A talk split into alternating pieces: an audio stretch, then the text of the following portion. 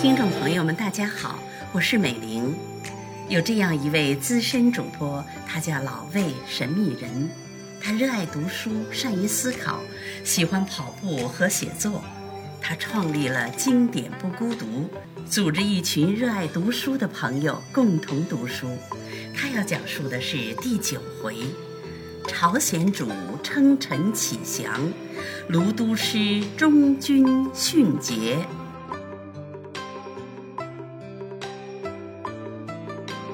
话说清太宗称帝那天，有一个国家的使臣呢，没有给他下跪。这个国家不是别国，正是天聪元年已经被征服了的朝鲜。朝鲜王李宗本来和满洲这边呢称兄道弟，这次啊，他派人来道贺，因为不愿意下跪，被清太宗直接给撵回去了，还专门呢派人去那边。送信找茬。过了一个月，派去的人回来说：“您让我送的信啊，朝鲜王连看都没看，就让我带回来了。”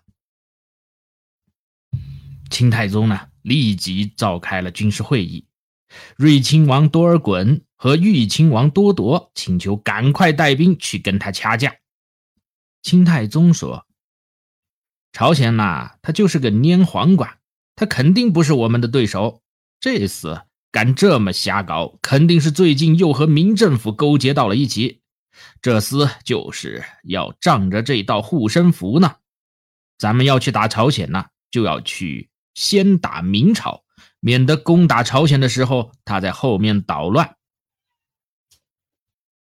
多尔衮说：“您说的很对，我们请求让我们去攻打明朝。”清太宗说：“你们二位呀，应该是攻打朝鲜的统帅。现在呢，攻打明朝只是去捣乱捣乱就回来，让那个阿济格去就办了。”这一天，把阿济格叫去宫里，封他为攻打明朝的先锋，带领两万人马一路赶到明朝的京城附近，并且把具体的作战方案都告诉了他，让他得手啊就回来。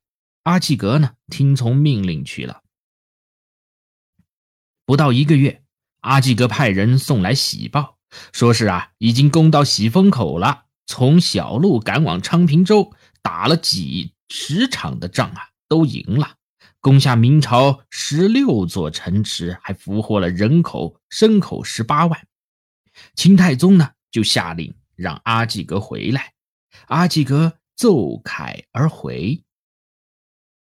这次啊，清军攻明不过是摆摆样子。明朝兵部尚书张凤义、宣大总督梁廷栋听说清兵要来呀，吓得一溜烟儿就跑了，任凭清兵来去自如，掳掠百姓。清政府呢，自从阿济格回去以后啊，就立刻派兵攻打朝鲜，真是数九隆冬。清太宗祭告了天地，冒着严寒亲自出征了。他把镇亲王济尔哈朗留下来看家，让武英郡王阿济格带兵驻守牛庄，用来防备明朝的队伍。睿亲王多尔衮、豫亲王多铎率领着精兵部队作为先锋部队。清太宗呢？他亲自带领李亲王代善等人，以及蒙、满、汉组成的杂牌军作为大后方。这次攻打朝鲜啊，是清太宗更改国号以后第一次用兵，弄得非常的气派。清太宗内穿龙袍，外罩小马褂，头戴宝石帽，身披大斗篷，腰悬大宝剑，手握黄金鞭，胯下呀。再骑了一头千里马，嘿，这光这行头啊，就很拉风。他周围的这些人呢，随从啊，也倒是得有头有脸的人模狗样的，一大队人马呀，差不多有十万来人，浩浩荡荡、雄赳赳、气昂昂的就杀向了朝鲜。他们到了沙河堡，清太宗啊就让多尔衮和豪格带领满蒙军充当左翼，从宽甸进长山口，让多铎和岳托带领先锋部队一千五百名，直接攻打朝鲜的首都。朝鲜人呢，向来爱穿宽袍大袖的韩服，这东西啊好看，但不实用。一听说清兵杀过来，早就吓得屁滚尿流，望风而逃了。益州、定州、安州等地啊，都是朝鲜军事要地。清兵呢，分兵进攻，势如破竹，一直杀到了朝鲜的首都。朝鲜国王李宗吓得赶忙派人去慰问清兵队伍，写了一封听者伤心、闻者下泪的道歉信，暗地里呢还不忘把自己的老婆孩子搬到江华岛。朝鲜的邮差迎接清太宗，把他国王的道歉信往上一交，被清太宗啊臭骂了一顿，把信一扔，把那个倒霉蛋直接给撵走了。李宗听说这事儿以后啊，吓得魂不附体，赶忙带着自己的心腹呢逃出城了，渡过汉江，跑到了南汉山。清军占领了朝鲜的首都，城里的平头百姓啊，还都没有来得及逃跑，只好出来投降。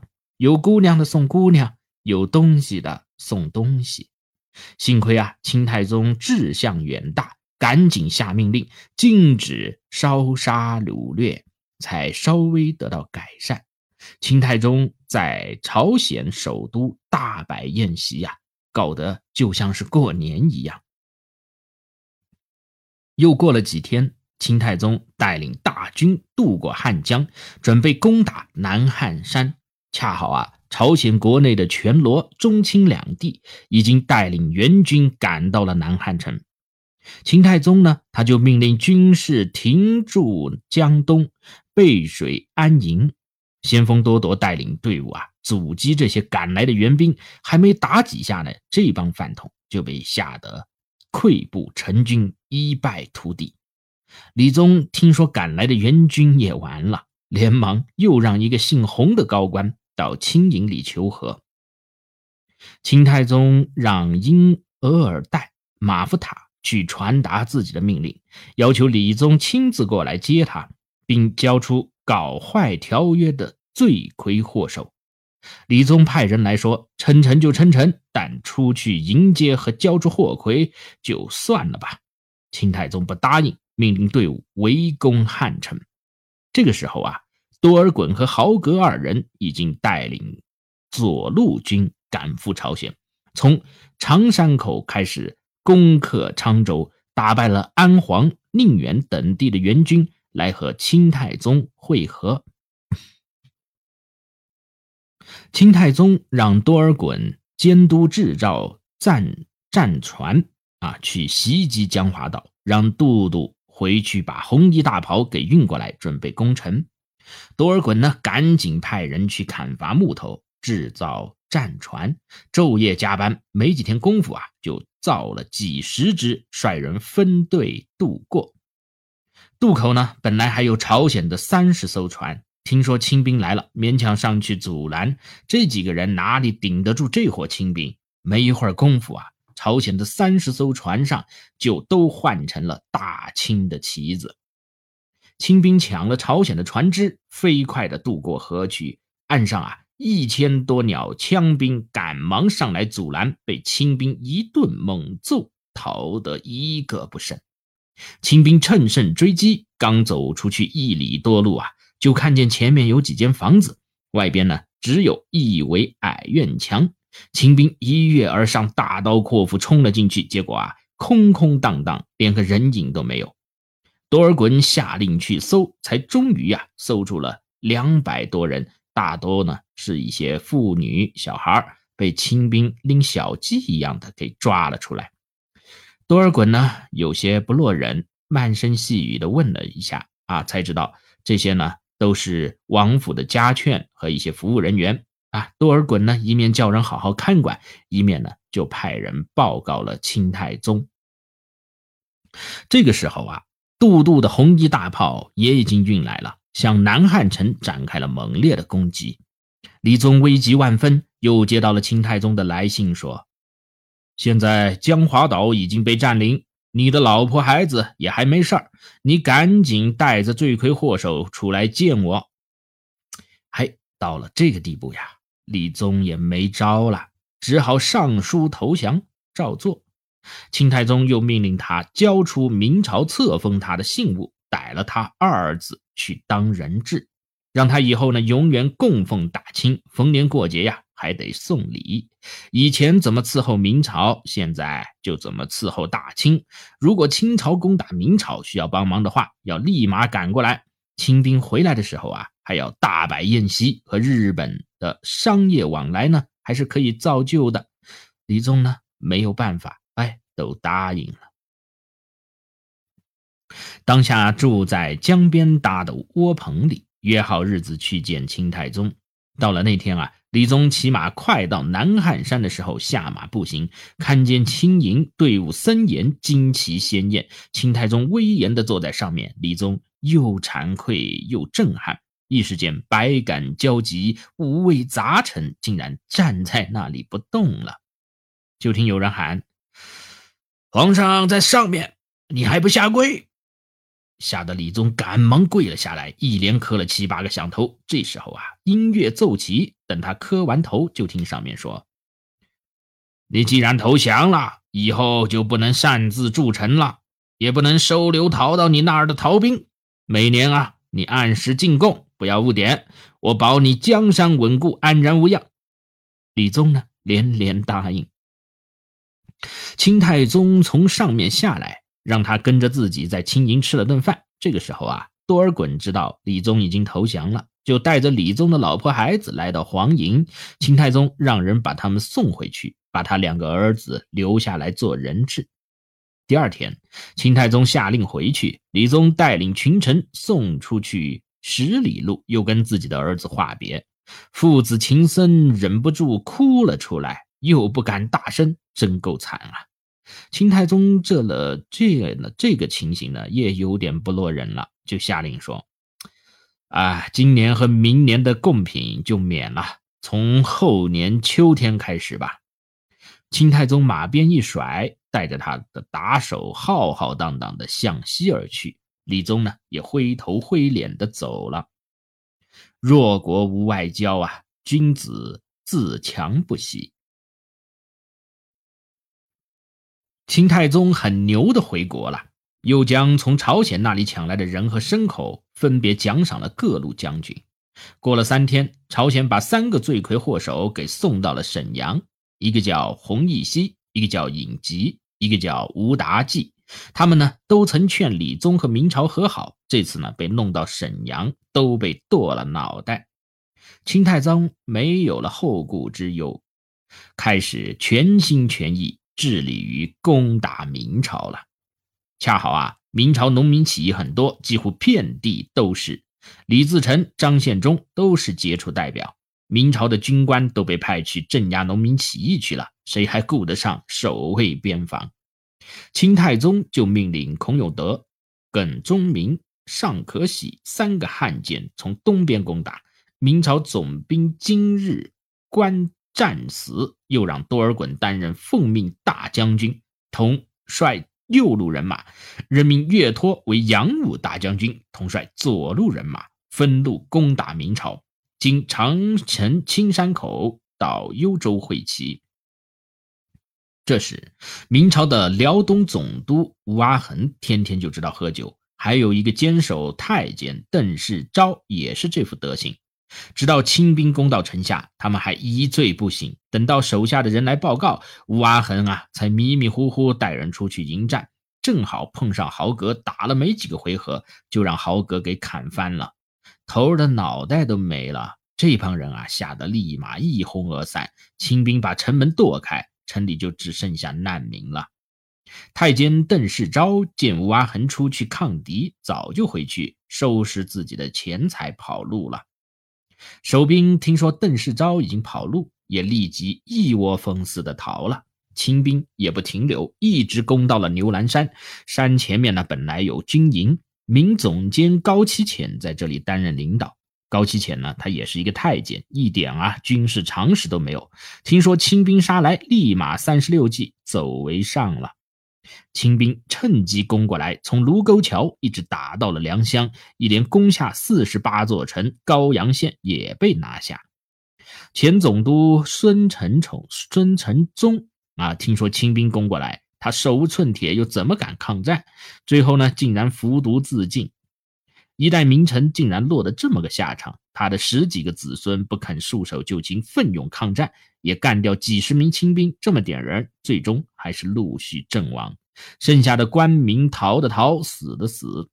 清兵呢，又从德州渡过黄河，一直攻到了山东。山东的各个州县也都快顶不住了，纷纷向中央求救。兵部尚书杨嗣昌连忙调派人手，一面叫山东巡抚。严继祖火速到德州去阻拦敌人，一面呢叫山西总督卢相夷赶紧过来保卫首都。严继祖接到命令，赶紧带着济南的兵日夜加班赶到德州。到了德州，没见到一个清兵，正纳闷的时候啊，侦查人员跑来说，清兵呢已经从临清州攻进了济南了。布政司张炳文和其他人都已经挂了，德王爷也被掳了。这德王爷是谁呀？他是宗真的兄弟啊，名叫朱由枢，封地在济南，结果被掳了。严继祖听的消息大吃一惊，急急忙忙又赶回了济南。这个时候，济南已经没有人了，清兵已经北上。严继祖虽然很郁闷，还是如实的报告给了上面。杨嗣昌到了这会儿啊，已经有点手足无措了，赶紧报告给崇祯说：“敌人来的太猛，咱们啊估计打不过，不如讲和。”崇祯明着不好意思讲和，暗地里呢就让高启潜主持这件事儿。正好呢，卢象升也来了，他却一门心思的主张抗战。崇祯让他和杨嗣昌、高启潜商量。卢相生跟这俩人商量了几回，也没有一个结果。卢相生怒哼哼地说：“，你们主张讲和，难道不知道城下之盟是被春秋视为可耻的事情吗？现在京城里的人嘴比刀子都厉害，你们就不怕重蹈袁崇焕的覆辙吗？”杨嗣昌听了这话，勉强说：“哎呀，你别听京城老百姓那些诬陷人的话。”卢相生说。我卢某啊，从山西赶往京城的路上，已经听说要讲和这个事儿了。到京城以后啊，听说高公公已经派周元宗去讲和了。就算你们可以瞒得了我，难道还能瞒得了天下所有的人？说完，他一脸郁闷走了。不久呢，他就给皇帝写信，申请和姓高的、姓杨的各管各的兵，谁也别掺和谁。上面一合计呀，最后让卢象升负责带领山西及周围的兵，高启潜呢负责带领山海关及其周围的兵，又升卢象升为兵部尚书，选好日子就出兵。卢象升旗下总共还不到两万人，就因为上面有命令，所以不顾凶险向涿州进军。半路呢，听说清兵分三路来犯，赶紧派人分兵把守。没想到啊，清兵来的也太快了。各个地方都还不及防守，就沦陷了。杨嗣昌呢，立即举报卢象升，想趁机罢了他的官，又把军赏呢拦下不发。卢象升从涿州到保定，跟清兵一连对着干了好几天，打了个平手。无奈呢，政府不给发军饷，要了好几回都不给。没过几天，军队就断了粮，战士们呢饿得面黄肌瘦。卢象升猜到是杨嗣昌搞的鬼，知道这回得挂了。早晨走出京营，对着自己的手下跪下说：“我卢某跟你们同受国恩，共赴国难，只怕不能够死，不怕活不成。”手下将士都被他感动了，哭成一团。不一会儿呢，擦掉眼泪，表示愿意跟着卢象升奋勇杀敌。卢象升呢，带人赶到了巨鹿，再看自己的手下。已经只剩下五千来个人了。参赞杨廷林跟卢相生说：“这儿啊，离高公公的军营只有五十里，怎么不去他那儿请求支援呢？”卢相生说：“他就怕我死不了，怎么可能会来救我？”杨廷林说：“去那里试试怎么样？”卢相生坚持不过，只好让他去那边试试。临分别的时候啊，抓着杨廷林的手说：“死在家里，哪里比得上战死疆场？我以身殉国，仍然意犹未尽。”话说得很悲凉。杨廷林去了以后啊，卢象升等了一天，度日如年，望眼欲穿，救兵最终还是没有来。卢象升说：“杨廷林肯定不会对不起我，对不起我的是姓高的太监。只要战死沙场，无愧于心，死又有什么值得可惜的？”刚走到重水桥，就看见清兵呢蜂拥着赶过来，一声呼喊，就把卢象生这五千人拦住了。卢象生把自己的五千人分成三队，让总兵虎大威带领左军，杨国柱带领右军，自己带领中军上前跟清兵玩命。清兵呢围攻好几回，都被卢象升打散了。十次围攻，十次打退，清兵也怕这些不要命的强人，渐渐就撤了。那么卢象升呢，他也撤了兵，安营扎寨。这天晚上半夜啊，军营外边响起喊杀声，炮声震天。卢象升啊，知道清兵又要来围攻了，赶忙率领虎大威、杨国柱奋力抵抗。可惜呀，这一回清军越来越多，已经把他们围得水泄不通了。